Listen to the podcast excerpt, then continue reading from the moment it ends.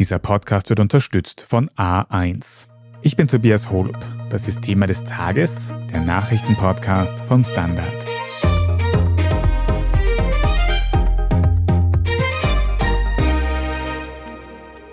Eine umfangreiche Hausdurchsuchung, tausende Seiten Ermittlungsakten und haufenweise Chatnachrichten. Die Inseratenaffäre um Sebastian Kurz und jetzt auch die Zeitungen Heute und Krone spitzt sich zu. Denn Chatprotokolle von Herausgeberin Eva Dichand und Vertretern der ÖVP erwecken den Eindruck, es hätte enge und mutmaßlich illegale Absprachen zum persönlichen Vorteil gegeben. Wir sprechen heute darüber, was an diesen Nachrichten dran ist. Wir fragen nach, wie gefährlich sie für die Beteiligten wirklich werden könnten und wie die Ermittlungen um heute und Krone jetzt weitergehen. Michael Nickbasch, Du schreibst als Investigativjournalist für den Standard, hast auch einen eigenen Podcast über die österreichische Innenpolitik und Medienbranche. Und seit da in der vergangenen Woche die Wirtschafts- und Korruptionsstaatsanwaltschaft Hausdurchsuchungen in Räumlichkeiten der Zeitung heute durchgeführt hat, sind mittlerweile noch viel mehr Details aus dem zugehörigen Ermittlungsakt bekannt geworden und du hast dich da auch durchgearbeitet. Kannst du uns mal einen Eindruck geben, welche Größenordnung diese Ermittlungen eigentlich haben? Eingebettet sind diese Ermittlungen, von denen wir jetzt ganz aktuell reden, in den sogenannten Casinos-Akt. Das ist aber nur eine Chiffre für eine Vielzahl von Ermittlungsverfahren. Casinos deshalb, weil unmittelbar nach Öffentlichwerden des Ibiza-Videos 2019 gab es eine anonyme Anzeige im Zusammenhang mit Inhalten in dem Video und dem Glücksspiel. Und daher läuft das seither unter Casinos. Dieser Akt ist monströs. Also der besteht aus tausenden Ordnungsnummern also einzelnen Aktenstücken, die ihrerseits wieder hunderte bis zu tausende Seiten dick sein können. Und in diesen riesigen Akt sortiert sich jetzt die Causa Dichand ein. Schon da sind hunderte Seiten Akten produziert worden, soweit wir das überblicken. Also da ist richtig viel Daten verarbeitet worden, da ist richtig viel Papier entstanden. Und ein großer Teil von dem, was auf dieses Papier gedruckt wurde, sind Chatnachrichten. Geleakte Chatnachrichten von Thomas Schmid, dem ehemaligen Generalsekretär im Finanzministerium und engen Vertrauten von Sebastian Kurz. Und der hat eben, wie wir in den letzten Tagen schon gehört haben, ganz viel auch gechattet mit Eva Dichand, der Herausgeberin der Zeitung Heute. Geht aus diesen Chatnachrichten jetzt eigentlich hervor, wie dieses ganze Verhältnis zwischen Eva Dichand und dem Team rund um Sebastian Kurz angefangen hat? Also was ich jetzt sage, passiert natürlich unter der Annahme, dass es keinerlei Anspruch auf Vollständigkeit gibt, weil die Chatnachrichten, mit denen hier gearbeitet wird von Seiten der WKSDA, ja aus dem Handy von Thomas Schmidt stammen. Das muss auch nicht alles vollständig sein. Chatnachrichten gehen auch verloren über die Zeit. Es gibt frühe Kontakte zwischen Eva Dichand und Thomas Schmidt, die so, glaube ich, ins Jahr 2015 hineinreichen. Aber tatsächlich nimmt diese Chatbeziehung, wenn man so möchte, im Jahr 2017 richtigen Schwung auf. Also ab 2017 und zwar in zeitlicher Nähe zur Bundesparteiobmannwerdung von Sebastian Kurz. Ab da häufen sich die Chatnachrichten und ab da häufen sich dann auch die Treffen, die Thomas Schmidt und die Dichans hatten, bei verschiedenen Anlässen. Du hast viele dieser Chats durchgearbeitet in den letzten Tagen. Was waren denn da die wichtigsten Nachrichten, die für dich herausgestochen sind? Eine der plakativsten Nachrichten ist eine, die Eva Dichand gar nicht an Thomas Schmidt geschickt hat, sondern an Gernot Blümel wo es um eine Beschwerde ging im Zusammenhang mit ihrer Meinung nach überbordenden und vollkommen ungerechtfertigten öffentlichen Förderungen für das TV-Projekt von Wolfgang Fellner, also vom Mitbewerber.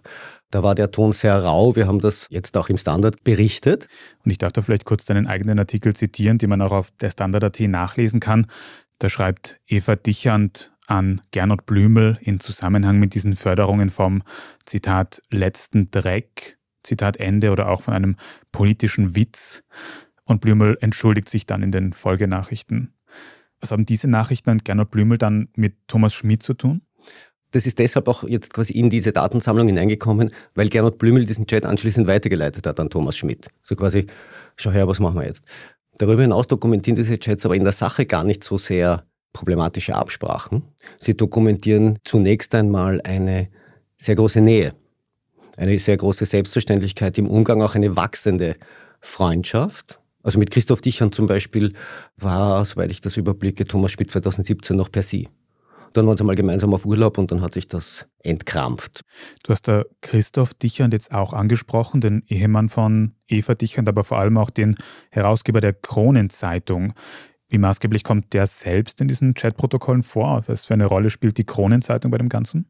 Die Kronenzeitung spielt in der Sache eine tragende Rolle, taucht aber in Gestalt von Christoph Dichand kaum auf. Christoph Dichand taucht als Empfänger von Nachrichten auf. Christoph Dichand taucht als Gast bei Events auf. Aber die Kommunikation konzentriert sich tatsächlich auf Eva Dichand und Thomas Schmidt. Aber was interessant ist, ist, dass Eva Dichand offenbar immer auch für ihren Mann spricht. Und Thomas Schmidt sagt auch in Einvernahmen, dass sie faktisch für die Krone immer mitverhandelt habe. Also es ging immer um das Paket heute und Kronenzeitung, also Dichand und Dichand. Das war seine Wahrnehmung. Mhm. Kannst du uns vielleicht noch ein paar von diesen Nachrichten, die zwischen Dichans und Schmidt herumgeschickt wurden, vorlesen, damit wir ein besseres Gefühl dafür bekommen, was für ein Ton da geherrscht hat? Ja, tatsächlich. Das klingt jetzt natürlich immer ein bisschen albern, wenn man das vorträgt. Aber ich schaue, ob ich den jetzt finde. Du bist gut vorbereitet mit Zetteln, sehe ich schon. ich habe befürchtet, dass ich das gefragt werde. Und ich habe sie nicht auswendig gelernt. Soweit kommt es Gott sei Dank nicht. Da gibt es zum Beispiel einen Chat zwischen Thomas Schmidt und Eva Dichand. Und zwar während einer Reise, die Thomas Schmidt mit Christoph Dichand unternommen hat, einen Wander- und Bergsteigerurlaub in Äthiopien im Jahr 2019. Und da schreibt dann der Thomas Schmidt, der Eva Dichand, super schön ist es hier. Bitte keine Social Media, meint Christoph. Wie lange dauert denn noch eure Bergtour? fragt Eva. Habt ihr schon einen ganz hohen Berg bestiegen? In einem anderen Fall geht es um einen gemeinsamen Opernballbesuch. Da schreibt Thomas Schmidt an Gernot Blümel, ich bin übrigens bei dich ans für Opernballprogramm eingeteilt. Und Blümel schreibt zurück, na dann passt du da ja gut dazu. Im Anschluss an den Opernballbesuch, also wo Thomas Schmidt in der Loge der Dichans offenbar war, bedankt er sich bei Eva Dichand und lobt ihr Outfit. Bei anderer Gelegenheit schreibt sie ihm, dass man ihm das Trainieren ansieht. Also es ist, dieser Ton ist freundschaftlich. Ja. Und so banal wie Kommunikation unter Freunden nun mal auch sein kann. Ja, also da lässt sich jetzt für sich genommen noch nichts hineinskandalisieren.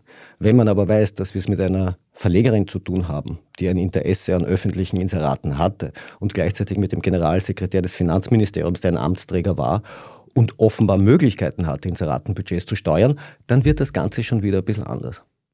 Wie würdest du das denn einordnen? Also was an diesen Nachrichten könnte tatsächlich strafrechtlich, rechtlich relevant sein? Die Nachrichten selber sind es nicht. Es ist der Kontext, in dem diese Nachrichten geschrieben wurden. Diese Nachrichten liefern Hinweise auf Absprachen, die man ethisch problematisieren kann und soll, die möglicherweise strafrechtlich relevant sind. Das ist ja die Aufgabe der Staatsanwaltschaft, das jetzt quasi gerichtsfest zu machen. So gesehen liefern die Chats Hinweise auf zweierlei. Einerseits, dass Thomas Schmidt, und er belastet sich ja selbst auch in seinen Aussagen, im Interesse der Dichans und anderer vermögender Leute versucht hat, das Privatstiftungsrecht zu verändern, im Interesse der Stifter. Das ist das eine. Dazu kam es allerdings nicht, es blieb, wenn dann, beim Versuch. Und das andere sind überbordende Anzeigenschaltungen, für die es eben keinen sachlichen Grund gab. Es ist ja nicht jedes Inserat verdächtig. Es geht ja um die, die es einfach nie gebraucht hätte. Da gibt es Hinweise darauf, dass es das auch gab und dass die Inseratenvolumen in der angesprochenen Zeit im Finanzministerium stark angestiegen sind und mit einer gewissen Korrelation auch bei den angesprochenen Medien. Das haben wir schon berichtet, kann man auch aktuell auf der Standard.at in einer Grafik nachsehen. Aber Michael, würdest du dann sagen, wenn wir jetzt hier in diesen Nachrichten ein sehr freundschaftliches Verhältnis sehen zwischen Thomas Schmidt und den Dichans auf der einen Seite, aber auf der anderen Seite eben auch diese wirtschaftlichen Interessen, drängt sich dann der Eindruck auf, dass dieses freundschaftliche Verhältnis ausgenutzt worden ist für wirtschaftliche Vorteile? Ist das problematisch? Man muss natürlich immer vorsichtig sein, weil für alle Beteiligten die Unschuldsvermutung gilt und mit Wertungen muss man sich zurückhalten. Aber so wie ich diese Chatnachrichten lese, ist da ein, wie soll ich sagen, bestand das wechselseitiger Nutzen in dieser Beziehung. Ungeachtet jetzt der Freundschaft gab es auch einen wechselseitigen potenziellen geschäftlichen Nutzen. Eva Dichand soll, auch dieser Verdacht steht ja im Raum, was sie übrigens bestreitet und auch die heute Redaktion bestreitet, wohlwollende Berichterstattung über Sebastian Kurz angeboten haben und im Abtausch dafür etwas bekommen haben, also mehr Anzeigengeld. Das war ja auch der Wunsch, den Tom Schmidt gehabt haben soll. Er hat das nicht in eigener Sache gemacht, um selbst persönliche Vorteile bei heute oder der Kronenzeitung zu bekommen. Er stellt es so dar, dass er alles getan hat, um Sebastian Kurz zunächst zum Wahlerfolg zu verhelfen. 2017, wo das Ganze Schwung aufgenommen hat, war ein Wahljahr. Da gab es ja schon dieses sogenannte Beinschab-Tool bei der Österreich Mediengruppe, nicht auch ein System manipulierter Meinungsumfragen zugunsten von Sebastian Kurz. Dann kam offensichtlich begleitend auch noch das Gespann Kronenzeitung heute um die Ecke. Naja, und Ende 2017 hatten wir dann den Wahlerfolg für Sebastian Kurz. Also wenn es alles so war, dann haben alle davon profitiert. Wie genau vor allem Sebastian Kurz profitiert hat, ob er auch selbst in diesen Chats vorkommt und was alle Beteiligten zu den Vorwürfen sagen, das besprechen wir gleich noch genauer. Aber vorher machen wir eine kurze Pause. Wir sind gleich zurück. Egal wie groß Ihr Unternehmen ist, der Weg zum Erfolg ist leichter mit einem zuverlässigen Partner. Mit innovativen digitalen Lösungen übernimmt A1 Verantwortung für Ihr Business. Vom Einzelunternehmer bis zum Großbetrieb. A1.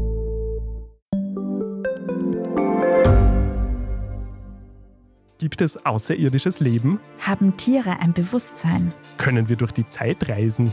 Es gibt so viele große Fragen, die uns Menschen seit Jahrtausenden beschäftigen. Aber erst jetzt kann die Wissenschaft Antworten darauf liefern. Oder neue Rätsel entdecken. Ich bin Tanja Traxler. Und ich bin David Rennert. Im Standard-Podcast Rätsel der Wissenschaft gehen wir großen Fragen der Menschheit auf die Spur. Wir fragen Wissenschaftlerinnen, was in schwarzen Löchern passiert. Wo die Aliens bleiben. Und die Fusionskraftwerke. Und wo die Mathematik an ihre Grenzen stößt. Rätsel der Wissenschaft. Jeden Mittwoch eine neue Folge. Überall, wo es Podcasts gibt.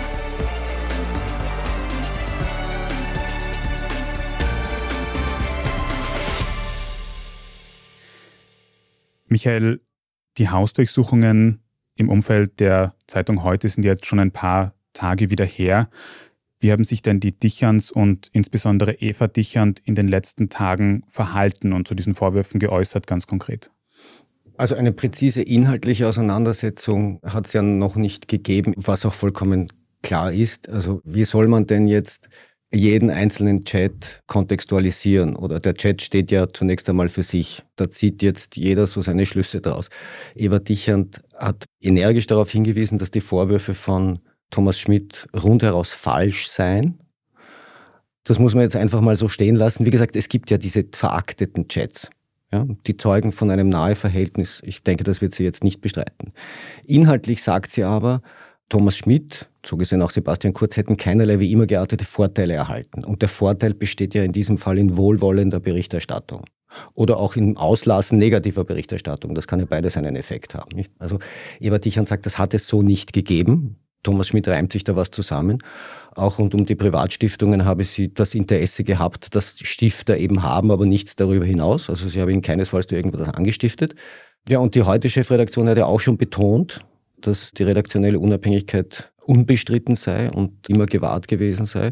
Das wird interessant sein, wie die Beweisführung in diesem Punkt funktioniert. Also war Berichterstattung insbesondere heute und in der Kronenzeitung viel zu positiv? Lässt sich das überhaupt nachweisen? Das ist ein ganz interessanter Punkt, weil das wurde so überhaupt noch nie ermittelt, soweit ich weiß. Das sind rezente Entwicklungen, nämlich dass ein Vorteil gewährt wird eben durch einen positiven Artikel. Ja. Jetzt kann man fragen, hätte es den Artikel sowieso auch so gegeben? Gar nicht so einfach. Das herauszufinden wird die große Aufgabe der Wirtschafts- und Korruptionsstaatsanwaltschaft sein in den nächsten Monaten vermutlich. Aber wenn es diese bewusst positive Berichterstattung gegeben hätte, dann wäre der größte Nutznießer ja Sebastian Kurz, wie du schon gesagt hast. Kommt denn Kurz eigentlich auch persönlich in diesen ganzen Chat-Nachrichten vor? Sebastian Kurz ist ein Phantom. Ich habe ja mittlerweile tatsächlich also ungezählte Chats aus diesem Akt lesen dürfen oder müssen. Er selbst kommt aktiv als Chatter so gut wie nie vor. Also wirklich tatsächlich so gut wie überhaupt nicht, weil offensichtlich Sebastian Kurz kein Chatter war. Er kommt als Empfänger von Chats vor, das zuhauf, auch in diesem Fall. Also Thomas Schmidt sagt ja nicht nur in seiner Aussage, dass Sebastian Kurz in all das involviert gewesen sei, Klammer auf, was Sebastian Kurz bestreitet. Er hat ihn auch informiert über den Verlauf von Gesprächen mit den Ticherns oder den Fellners. Also als Empfänger taucht er auf. Ich weiß aus eigener Erfahrung, dass Sebastian Kurz nicht zurückschreibt, wenn man ihm Anfragen schickt. Er ruft zurück. So läuft das. Kannst du nochmal für uns nachzeichnen, wie jetzt diese ganzen Chats und vor allem diese vermeintlichen Absprachen zwischen den Dicherns und Thomas Schmidt zusammenhängen mit tatsächlichen ÖVP-Wahlerfolgen in den letzten Jahren? Kannst du uns das chronologisch nochmal quasi darlegen? Also das zentrale Jahr ist das Jahr 2017. Das ist das Wahljahr, das Sebastian Kurz zum Bundeskanzler befördert hat. Und in dieses Jahr 2017 also teilweise schon 2016 hinein, das lässt sich jetzt nicht so scharf abgrenzen, gab es einerseits im Umfeld von Sebastian Kurz offenbar die Absicht, die Parteiobmannschaft zu erringen und anschließend auch noch die Wahlen zu gewinnen und begleitend dazu eine Medienstrategie. Das Ganze lässt sich vermutlich unter dem Schlagwort Projekt Ballhausplatz subsumieren. Also es gab quasi einen gezielten Griff nach der Macht oder sagen wir mal zumindest den Anspruch danach. Die Wahl muss ja zunächst einmal gewinnen. Aber Tatsache ist, dass wenn du die drei größten Boulevardzeitungen, was heißt die drei größten, die drei Boulevardzeitungen des Landes tendenziell hinter dir hast, ist das mit Blick auf einen Wahlerfolg zunächst einmal kein Schaden. Es gibt jetzt keinen Beleg, dass diese Wahl gekauft war, aber es gibt zumindest Hinweise, dass es so war. Also sprich, dass drei sehr auflagenstarke Medien mit großer Reichweite einem Kandidaten in der Wahl einen speziellen Wettbewerbsvorteil verschafft haben. Und das bezahlt mit Geld des Finanzministeriums, was, wenn es so stimmt, tatsächlich bitter wäre. Du beobachtest die ganze Causa sehr aufmerksam. Für wie glaubwürdig hältst du die Aussagen von Thomas Schmidt, auf denen das alles aufbaut? Naja, glaubwürdig schwer graduell zu beurteilen. Nicht? Dieser Mann will Kronzeuge werden. Das bedeutet, dass er der Staatsanwaltschaft Informationen liefern muss, die sie erstens noch nicht hatte und die zweitens belastbar sind. Wenn er das nicht schafft, wird es schwierig. Ich halte es auch jetzt prinzipiell für keine wahnsinnig gute Idee, eine Staatsanwaltschaft, bei der man Kronzeuge werden will, anzulügen oder denen irgendeinen Unfug zu erzählen, der sich leicht dekonstruieren lässt. Bisher sind wir im Stadium von Anschuldigungen, das muss man so sehen. Thomas Schmidt ist formell auch noch Beschuldigter, noch kein Kronzeuge. Das heißt, er darf auch die Unwahrheit sagen. Wie gesagt, blöd wär's. Und am Ende wird es daran liegen, was kann man davon tatsächlich beweisen. Und ich glaube, das ist entscheidend. Für wie glaubwürdig man ihn jetzt hält, das ist nämlich tatsächlich die Frage, wie man fragt. Also wenn man Eva Dichern fragt oder auch andere, die er belastet hat, dann ist er das überhaupt nicht. Ich sage, am Ende wird es zu beweisen sein oder nicht. Und wie wird diese Beweissammlung jetzt ablaufen? Wie gehen die Ermittlungen weiter? Was wird als nächstes passieren durch die Korruptionsstaatsanwaltschaft? Wie gesagt, wir haben ein riesiges Ermittlungsverfahren, das aus mehr als einem Dutzend Einzelsträngen und über 30 beschuldigten Personen besteht. Und wir haben in diesem großen Verfahren einen Seitenstrang, der, nennen wir ihn jetzt mal Dichand, heißt. Da geht es um neun Personen, gegen die in diesem Zusammenhang ermittelt wird. Dazu gab es jetzt Hausdurchsuchungen da wurden Daten sichergestellt. Zugleich hat jetzt die WKStA auch noch zusätzliche Daten im Finanzministerium, dem Justizministerium angefordert. Da geht es einmal darum, welche Bestrebungen gab es wirklich im Zusammenhang mit der Reform des Privatstiftungsgesetzes, wie viele Anzeigenschaltungen hat das Finanzministerium so 16, 17 bis in die Neuzeit hinein tatsächlich getätigt. So, und das wird dann alles auszuwerten sein. Da werden zu den eingangs geschilderten tausenden, tausenden Seiten nochmal ein paar tausend Seiten dazukommen. Und am Ende wird eine zentrale Frage beantwortet sein oder auch nicht. Ermittelt wird er wegen Untreue, hauptsächlich gegen all diese Personen, nämlich da haben Verantwortliche im Finanzministerium Geld ausgegeben des Finanzministeriums, also der Steuerzahlenden, das nicht auszugeben gewesen wäre, das rausgeschmissen war für nutzlose Inserate. Das heißt, sie müssen jetzt nachweisen, dass es diese Inserate gegeben hat. Und auf der anderen Seite müssen sie eben nachweisen, dass es wohlwollende, überbordend wohlwollende und auch nicht sachlich gerechtfertigte Berichterstattung pro Sebastian Kurz gab. Das sind jetzt so zwei zentrale Aufgaben. Das nachzuweisen wird tatsächlich noch eine Zeit dauern. Und diese Ermittlungen werden sehr schwierig, wie du schon gesagt hast. Aber was denkst du denn, was sich jetzt in der Zwischenzeit bei den betroffenen Zeitungen schon tun könnte? Bei der Heute, bei der Krone, vielleicht auch bei der Österreich, die ja schon länger die ursprüngliche Inseratenaffäre hat. Inwiefern Könnte da jetzt daran gearbeitet werden, diese Vorwürfe zu entkräften, damit kein schlechtes Bild entsteht bei den Leserinnen und Lesern? Naja, ich bin mir ja jetzt nicht restlos sicher, ob all die Leute, die heute Österreich und die Kronenzeitung lesen, dann die anderen Medien lesen, in denen über heute Kronenzeitung und Österreich berichtet wird. Die eigene Aufarbeitung läuft ja so noch eher schleppend an, was ich übrigens für geboten hielte.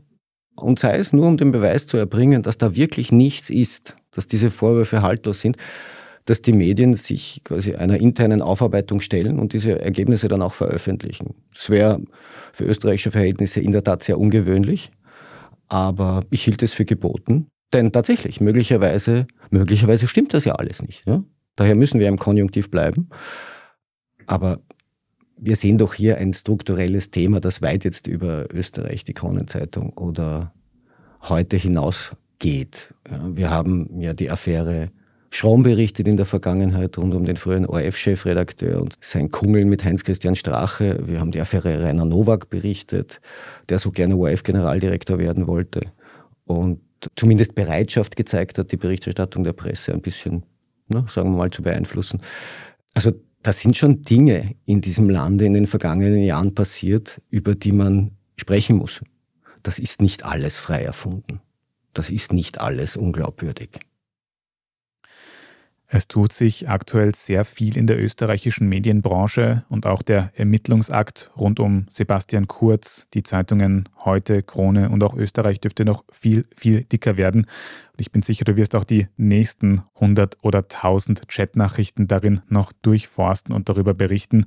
Also vielen Dank, dass du das heute auch hier im Podcast getan hast. Michael Nickbasch. Vielen Dank für die Einladung. Wir sprechen jetzt dann in unserer Meldungsübersicht gleich noch weiter darüber, wie sich New York auf die Anklage von Donald Trump vorbereitet. Wenn Sie unsere journalistische Arbeit hier beim Standard in der Zwischenzeit aber schon unterstützen möchten, dann nutzen Sie doch die Gelegenheit, um ein Standard-Abo abzuschließen.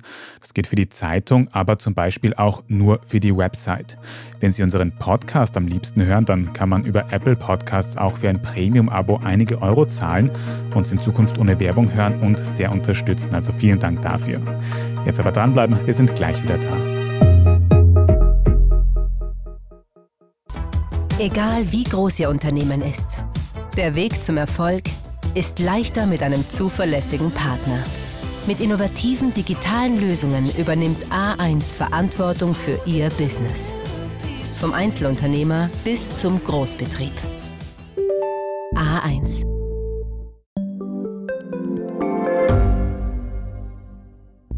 Schaffen wir es noch, die Erderhitzung zu stoppen? Wie verändert künstliche Intelligenz unser Leben? Wie werden wir in einer heißeren Welt leben, arbeiten, urlauben? Und wann fahren Autos autonom? Ich bin Alicia Prager. Und ich bin Florian Koch.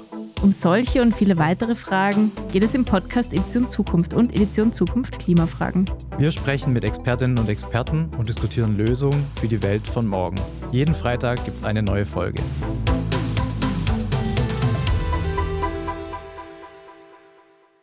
Und hier ist, was Sie heute sonst noch wissen müssen. Erstens, in New York steht heute am Dienstag die Anklage gegen Ex-US-Präsident Donald Trump bevor. Hintergrund dürfte eine Schweigegeldzahlung an die Pornodarstellerin Stormy Daniels sein, die Trumps Team während des Wahlkampfes falsch verbucht haben soll. Die genaue Anklage wird Dienstagabend unserer Zeit bekannt und kann dann auf der Standard.at nachgelesen werden. Im Vorfeld hatte Trump seine AnhängerInnen zu Protesten aufgerufen. Die New Yorker Polizei hat deshalb die Sicherheitsvorkehrungen erhöht. Ein großes Spektakel war bereits Trumps Anreise nach New York. Seit er aus seinem Anwesen in Mar-a-Lago, Florida, losgefahren ist, beobachteten Medien jeden einzelnen Schritt des Ex-Präsidenten. In der Nacht von Dienstag auf Mittwoch wollen dann sowohl Trump als auch der Staatsanwalt, der ihn anklagt, Pressekonferenzen abhalten. Zweitens, mehr als 17.000 Hasen und über 41.000 Rehe. So viele Tiere sterben jährlich im österreichischen Straßenverkehr. Das haben der Verkehrsclub Österreich und der WWF mitgeteilt. Als Grund nennen sie das umfangreiche Straßennetz und den hohen Bodenverbrauch in Österreich. Sie sprechen sich deshalb dafür aus, dass weniger Natur durch neue Straßen und Siedlungen verbaut werden soll. Und drittens, viele Twitter-NutzerInnen wundern sich vielleicht, warum der berühmte blaue Vogel aus dem Twitter-Logo auf deren Website gestern am Montag dann einem kleinen Hundekopf gewichen ist. Und denen kann ich zumindest ein bisschen Hintergrund liefern. Der Hund, Sie werden es schon ahnen, kommt auch im Logo der Kryptowährung Dogecoin vor und über die hat sich der neue Twitter-Eigentümer Elon Musk ja schon öfters positiv geäußert. Ein Investor hat ihn deshalb sogar schon geklagt, weil er meint, Musk würde den Kurs der Währung rauf und runter treiben, laut dem Investor wohl aus eigenen wirtschaftlichen Interessen. Warum genau der kleine Shiba Inu-Hund aber gerade jetzt den Weg auf die Twitter-Website gefunden hat, das weiß wohl nur Elon Musk selbst. Warum es sich bei dem Doge eigentlich um die Doge handelt und wie die Hündin genau heißt, das können Sie alles auf der Standard.at nachlesen und dort finden Sie auch alles weitere zum aktuellen Weltgeschehen. Falls Sie uns noch irgendetwas sagen möchten, dann können Sie gerne eine Mail an podcast.derstandard.at schicken.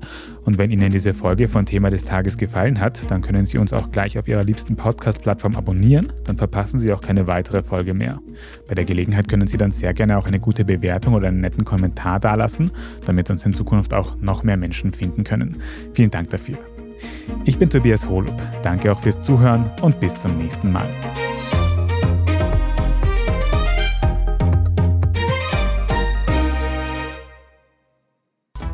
Egal wie groß Ihr Unternehmen ist, der Weg zum Erfolg ist leichter mit einem zuverlässigen Partner. Mit innovativen digitalen Lösungen übernimmt A1 Verantwortung für Ihr Business.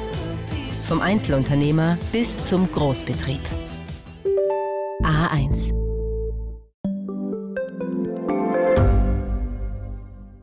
Ich bin die Franziska Ich bin der Martin. und wir wollen besser leben. Lohnt sich 10.000 Schritte zu gehen jeden Tag? Ist das Großraumbüro wirklich so schlecht wie sein Ruf? Spoiler, ja. Bringt's was, Intervall zu fasten? Wir fragen die, die es wirklich wissen und probieren es auch gleich selber aus. Bei Besser Leben, jeden Donnerstag eine neue Folge.